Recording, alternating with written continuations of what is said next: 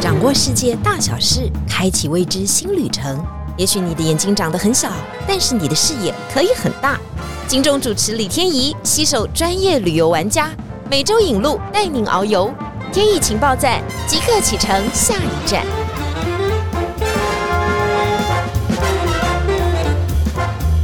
天怡情报站即刻启程，下一站。第一站，我们就要给大家非常艰难的任务，要带大家到哪里呢？这个地方其实不是一般人可以去得了的。我必须跟大家坦诚啊，我自己本身也都没有去过。早觉得呢，可能衣服没有买够啊，或者是还没有买那个防雪，或者是听闻那里风很大，或者是很担心去到那里的时候，真叫做徒劳无功，因为也没有办法看到北极熊，知道吗？我们去极地最喜欢就是看到这些有趣的动物，或者是我们梦寐以求想要看到的东西，但都没有，该怎么办呢？所以今天第一集，我们势必要带大家去很寒冷的北极跟南极。因此，我们第一集的极地领航员，我们欢迎我们的旅游玩家肖世华先生。各位听众，天怡，嗨，大家午安，大家好。我应该叫你华哥、华神还是 David？叫我 David 就好了，叫我 David 就好了。我每次都叫他华哥，他真的蛮厉害的，因为他去极地应该是很多次了吧？呃，对，正北极去两趟，然后南极三趟。你先帮我们定义一下那个正北极的定义是什么，好不好？我想大家都说，哎，我想去极地。那极地其实很广泛啦，哈，你可能进入到北极圈里面，你说你到了北极极，难道不是吗？我们所谓的极地啦，是真的要去什么深入到那个极地的冰层上，深入到那个南极的那些山脉里面、那些峡湾里面去闯，然后那所以说。我们在旅游业里面所谓的这个极地行程来讲的话，都是什么？这些旅游业里面的进阶班啦。好，那也是什么？也是所有旅人的终极的梦想。大家的梦想清单里面都会写上：有朝一日我一定要去北极，我有朝一日一定要去南极。好，我想就是说，哎，这就是大家的一个终极目标。你说的进阶班是对导游而言，还是对我们一般的旅人而言？因为我们是不是去看个极光也 OK 了？对，其实不管对导游或是我想对旅客来讲，哈，这样子一个行程在台湾的旅游市场里面是所费不赀的。哦，那这个每一个那个要价哇，都是好几百万钱的。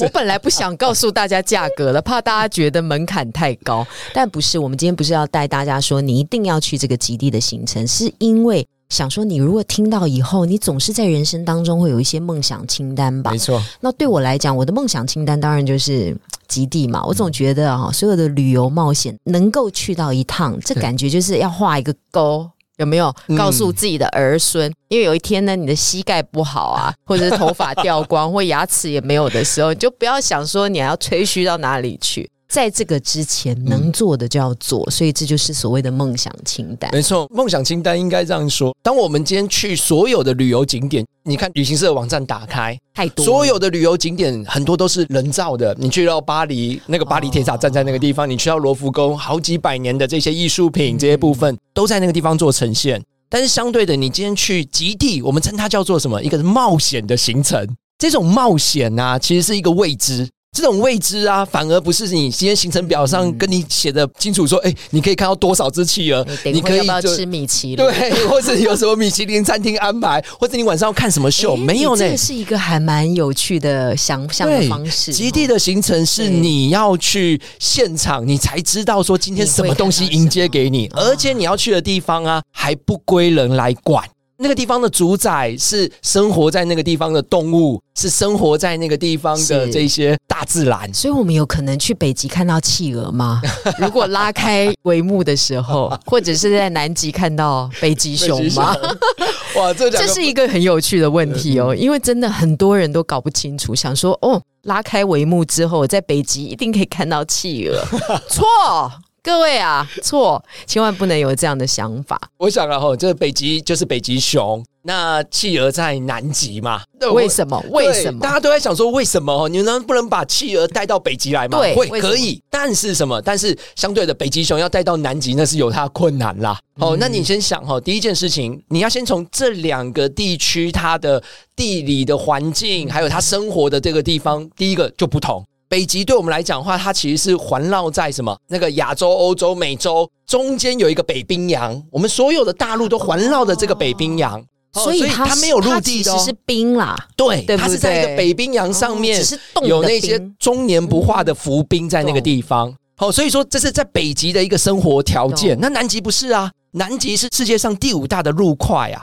这个陆块啊，足够 support 很多很多不同的生态，它是有陆地的哈、哦那只是什么？它被整个亚南极的海洋给它围绕起来包围的，包围起来的。哦那人类也很难抵达，然后再过来这些动植物，包括北极熊也很难什么抵达到南极。它算是一个被独立起来的大陆。懂这样，所以说，因为这些地理还有包括生活环境的这些不一样，那也让北极熊就专属就在北极 哦那个地方。所以天意情报站的第一个问题就回答了大家这样的问题：到底北极可不可以有企鹅？南极能不能有北极熊？答案是不行的哈。曾经曾曾经好像曾经啊曾经有科学家研究过，说我是不是可以在北极看到企鹅？很久以前，北极确实曾经出现企鹅，但是它们是另外一个名字啊，就是好像长得还蛮大的，可以飞起来的一种鸟。对，后来呢，因为当地的人肚子很饿啊，就去捕杀这个大鸟吃。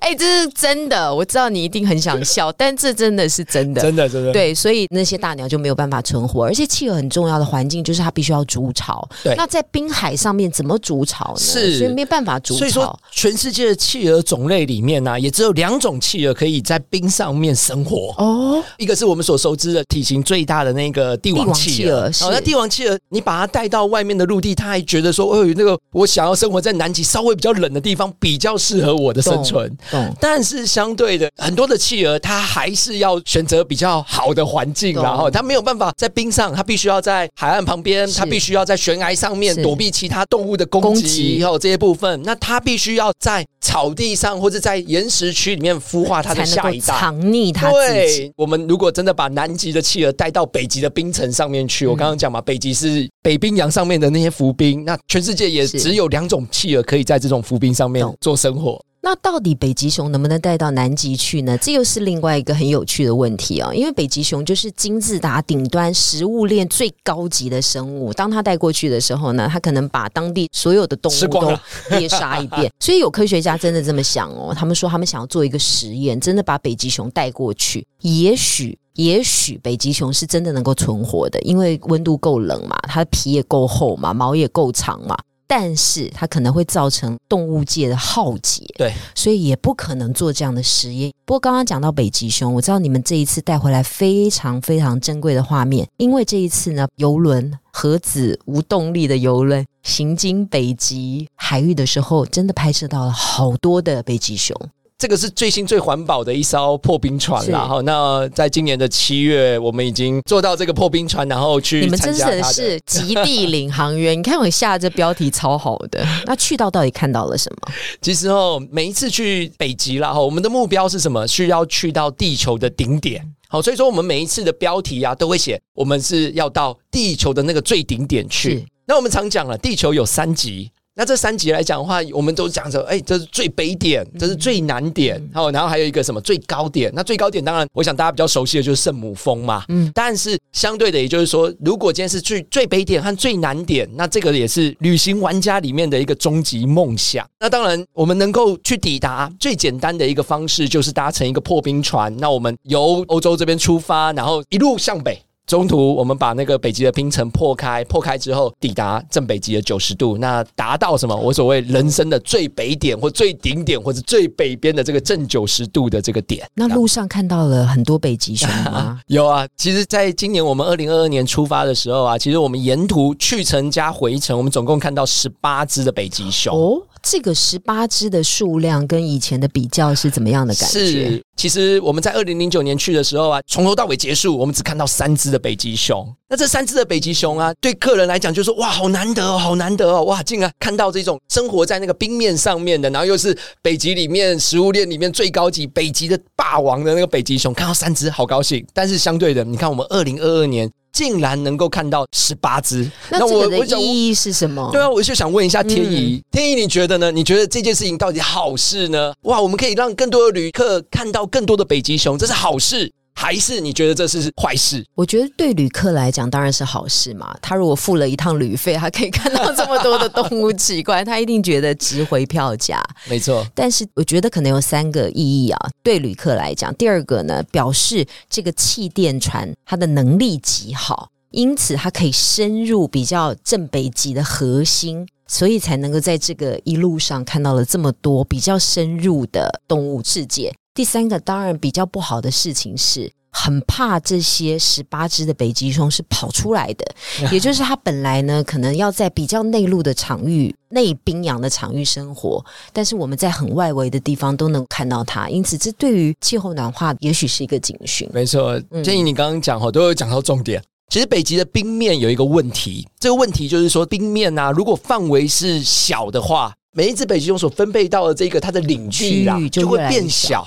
那问题来了，从二零零九年到二零二二年，这中间有这么大的一个差别，也就是说，北极的冰层啊。曾经在二零一四年我去的那一年，他说我们北极的冰层缩到史上最小。对，结果在二零一四年之后呢，又到二零一六年又说史上最小，每一年都是史上最小，而且什么，这已经是一个不可逆的这个回不去了哈。所以当冰面一年比一年的缩小，而且这缩小的幅度有可能一下子三分之一，有可能一下子二分之一的时候啊，北极熊每一只北极熊的活动区域就会互相什么，互相冲突到。嗯，哦，那冲突到的时候啊，那当然。我们的破冰船一样有这样子一个破冰能力，进到鲜为人知了哈，或是那一片完全没有人烟的冰层之上哈。但相对的，也就是说，我们会在途中看到太多太多北极熊互相重叠的。哎，这对北极熊来讲很危险的一件事情，因为它其实在一个领域当中，它最多只能有它一个王。对，当它有很多王的时候，那惨了，那就是互相厮杀的开始嘛。所以每一只北极熊啊，其实他们在交配的过程，公的母的才会相遇。对，哦，那接下来母的母的要负责带小孩，从从喂它的雄鹿哦，然后到什么，到小孩子慢慢慢慢成长茁壮，跟着妈妈是。那妈妈会带着体型小的这些北极熊，在这些冰层上面去选。择他们可以去觅食的这些冰层，但他们也需要什么？他们的领地。懂哦。那甚至然后他们会注意什么？哎，我们要远离公熊。为什么？因为其他的公熊，包括他的父亲，都有可能是这两只小熊为未来的劲敌。所以曾经有 BBC 还是哪里一个国家广播公司，确实有拍到公熊对食幼熊这样的画面。是，所以这是真实存在在这个北极。这真的，因为以北极熊来讲的话，它的领地就代表它能够狩猎的一个范围。那你要想哈，第一个。它不可能跳到大海里面去抓它的食物，它不是鱼哦，所以说它只能依照着那块冰层，在那个冰层上面呢，它能够用它最敏锐的嗅觉，然后北极熊的嗅觉听说比你家养的那个拉布拉多还要灵敏，嗯，它可以远远的哈去闻到它的猎物，然后去定位，定位完之后呢，它会在这个冰层的洞穴里面抓出它的猎物，就像是海豹。就像是还未成熟的小海豹啊，或或是这些海豹妈妈，它在生产的过程中，它们不能在水里面嘛，它们还是要在冰层里面抚育下一代，那当然就会变成北极熊的猎物。那当他找到那个猎物的时候啊，相对的外面的竞争者就多了，很多的北极熊会说：“哎，我也闻到那一只，好香啊！”这个时候，北极熊就有可能互相会残杀啦，翻脸不认人，对，六亲不认啊。所以这也是我刚刚提到的这个问题，就是说，当我们二零零九年的时候看到三只很开心了，但到了二零二二年看到十八只。这代表的意义就是说，其实地球的暖化还有北极冰层的缩小，我们人类如果不去北极，我们还没有感觉到。对于在那边生活的这些北极熊，他们已经危机已经到了，感觉到。所以我想，David 一定是能够体悟的更深，因为我们喊的震天是炸响，可能都没有办法得到这样的体悟。是你们一定是眼见为凭，亲眼看到，就能够真实的感觉到。真的看到的越来越多。不过你刚刚特别提到北极熊是一个嗅觉很灵敏的动物，但是我上一次呢听你分享的时候，我觉得很有趣的是，如果我们常常在极地想要看动物的话，那企鹅是绝对很厉害的动物。但企鹅呢，它并不是嗅觉很灵敏，它是听觉很灵光。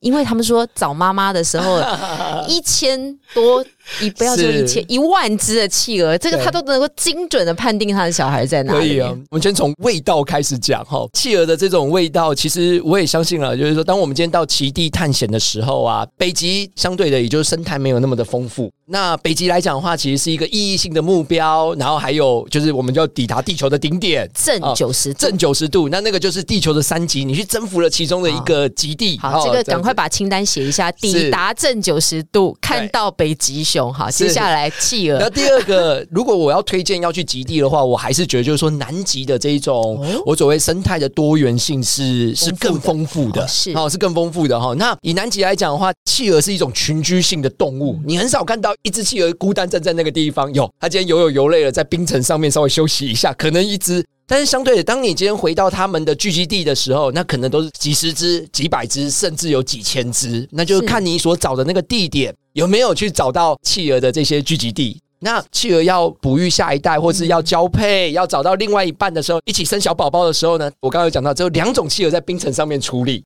其他的企鹅都要到陆地上面来筑巢嗯来解决。那如果时间点对的时候啊，你到那个企鹅的聚集地，你就可以看到群居的那种量。那我最推荐的啦，南极半岛，然后包括福克兰群岛，还有包括南乔治亚群岛里面，我最推荐的就是南乔治亚群岛的那种壮观的画面。哦其实你在那个游轮上面呢、接近那个岛屿的时候，你就会听到那些企鹅的叫声，你就会看到企鹅在海里面跟着那个船在游泳。他们在船的旁边一起跳跃的时候啊，你就觉得哇，那个画面已经感受到了哈。那当你今天登陆到他们的那个聚集地的时候啊，在南乔治亚岛上面有很多很多国王企鹅的这些聚集地，那个画面就是你看得到几千只甚至上万只的企鹅在那个地方共同孵育它的下一代。刚刚问题天对，你的问题又来了。惨了，，那生了小宝宝之后啊，所有小宝宝长得都一模一样，真的那个画面啊，其实你可以想见，国王企鹅的小宝宝，我们称它叫欧马吉啦，然后台湾那个嗯你在木下动物园就可以看得到对啊，哦。选民的对，那那个欧马吉长得就是一只棕毛的哦，那个小企鹅胖胖的，但是你可以想见哦，他们一生生了几千只，在那样子一个场域里面，爸爸妈妈出去捕鱼啊，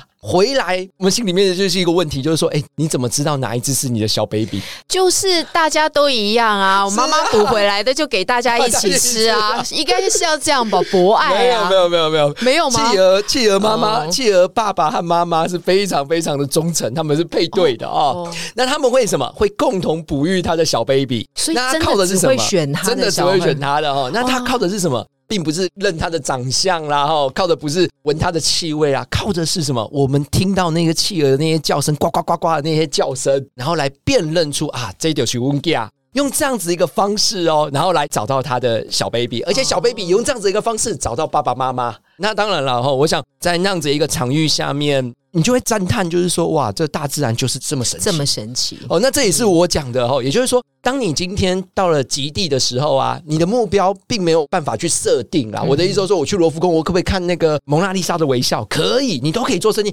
你去到巴黎铁塔，你可以去买票登顶，那都可以做设定。但是相对你去极地，你每一个季节去，你都会看到不一样的东西。但是企鹅长得当然都圆圆胖胖的对哈，但是它们的脚哦是非常特别的，因为我们也曾经看过一个电影叫《Happy Feet》吧，快乐脚嘛哈，里面就陈述着说很多企鹅跳舞啊，嗯只是因为我们看不到它的脚，不知道是不是真的有这样的律动啊，所以脚也蛮神奇，因为它的脚是没毛的，嗯啊对不对没有毛没有毛是一个很重要的散热。呃，对。散热，但南极又这么冷，为什么会散热呢你？可知道吗？其实企鹅哈，如果你今天真的把它带离南极的这个区块哈，那你自己看我们的那个木栅动物园里面的那些南极有没有住在冰箱里面？有，然后一定有一个一个一个要一个一个一的吧不然怎么一个很室内的一个冷气房给我它哦，们不是都要穿厚外套才能进去？哦，那那个原因就是因为什么？他们身上的这些羽毛太细了，那是嗯 quality 最好的羽毛衣啊。那所以说，当他今天呢遇到南极天气好的时候啊，他会热。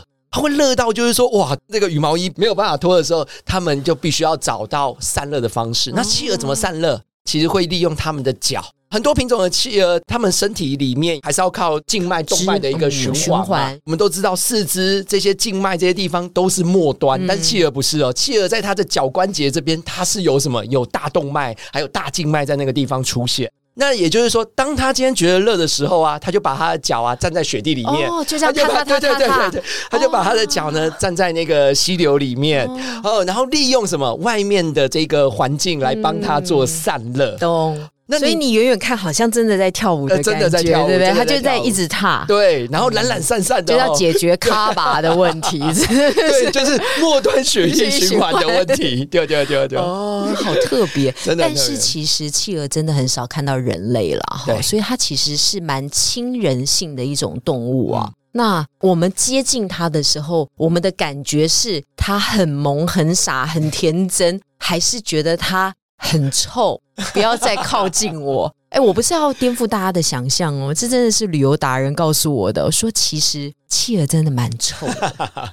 有我形容一下那个味道。不同品种的企鹅，因为它吃的东西不一样，那有不同的味道。嗯企鹅生长在南极，那也是因为什么？南极那边的环境，我们在那些大冰层下面，我们常听到说啊，有那个南极磷虾。嗯，哦，那种保健食品啊哦什么的，有，现在第四台很多都在卖哦，哇跟你强调那个南极深海什么磷虾，那在那些冰层下面呢、其实就是什么那些南极磷虾最好的生存环境。所以很多的企鹅，它到南极生活的时候呢，它就是靠什么？靠捕食这些虾子为主。那当他们吃这些虾子的时候啊，你在远远的地方，你就会闻到一股，你可以想象一下哦，那个虾味鲜的味道。满满的虾味鲜的味道，而且重点是那一包虾味鲜有可能放了十年哦，哦，有一点什么，有点重的那个味道哦。你会发现，也就是说，他们的巢穴旁边那个雪上面都有红红的，就是吃了那些南极磷虾之后，他们那个排泄物噗一声出来，不是像我们那个 那个那个鸟大便白白的，而是你这样形容，我怎么觉得 就在旁边的感觉？哦，那一滩红红的，那就是他吃下去的那些磷虾。然后久而久之，那个味道啊，我永远都会记得啦。你再把它想象，就是说那包虾味鲜又放在什么以前传统市场的那个鸡笼旁边，哦，那大概你把这个味道综合起来，你永生就难忘了。你讲完以后，你还爱他们吗？很爱啦，我想那个，因为你没有没有办法忘却那种味道，嗯所以说你才会。那我那时候我们去的时候，早点去的时候，看到两边企鹅在求偶，然后十一月的时候，你看到的是他们在孵蛋。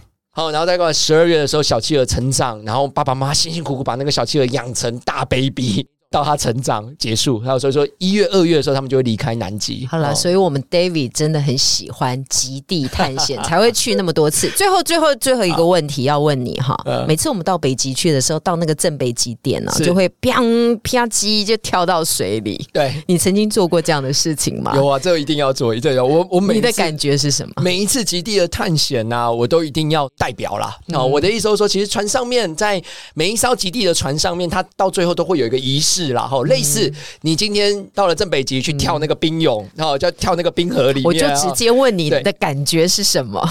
我我我每一次哈，我每一次我都一定要去参加。为什么？因为我要代表台湾的团队嘛。Honor honor，对，这是一个荣誉感哦。然后因有为吃了什么才下去吗？其实哦，其实我觉得每一次跳的感觉都不一样，嗯因为你跳的水面、跳的冰面，你每一次都不一样，不会是同一个地方咕噜让你跳下去哦，没有嗯哦，所以说有些跳在冰洞里面，有些跳在在大海里面。我们常说了哦，就是说当你在旅游的过程中，你可以去试试看那边的水做一。点疯狂的事。对，然后再过来，我也觉得他们都在帮台湾加油的时候，哎，我那个时候这个情绪就肾高涨，上腺素对对就发达，对对对血液就特别流我，还要硬硬往里面跳哦这样子。但是跳下去之后啊，其实血液迅速凝结。对，真的，马上就动起来了哦。那他们的安全各方面都做得很好。那当我们起来的时候，其实你也发现，哎，好像没那么冷。一杯哦 whisky 呃一一杯 whisky 就就结束这个身体就热起来了哈。那当然，最后啦，我们都有好的那些船的设施，这些探险队的这些照顾。那这是在一个很安全的环境下面，你去做一些疯狂的事情。最后，船公司再给你一张证书，哦你在某年某月的那一个那一天，你是真正的男人了。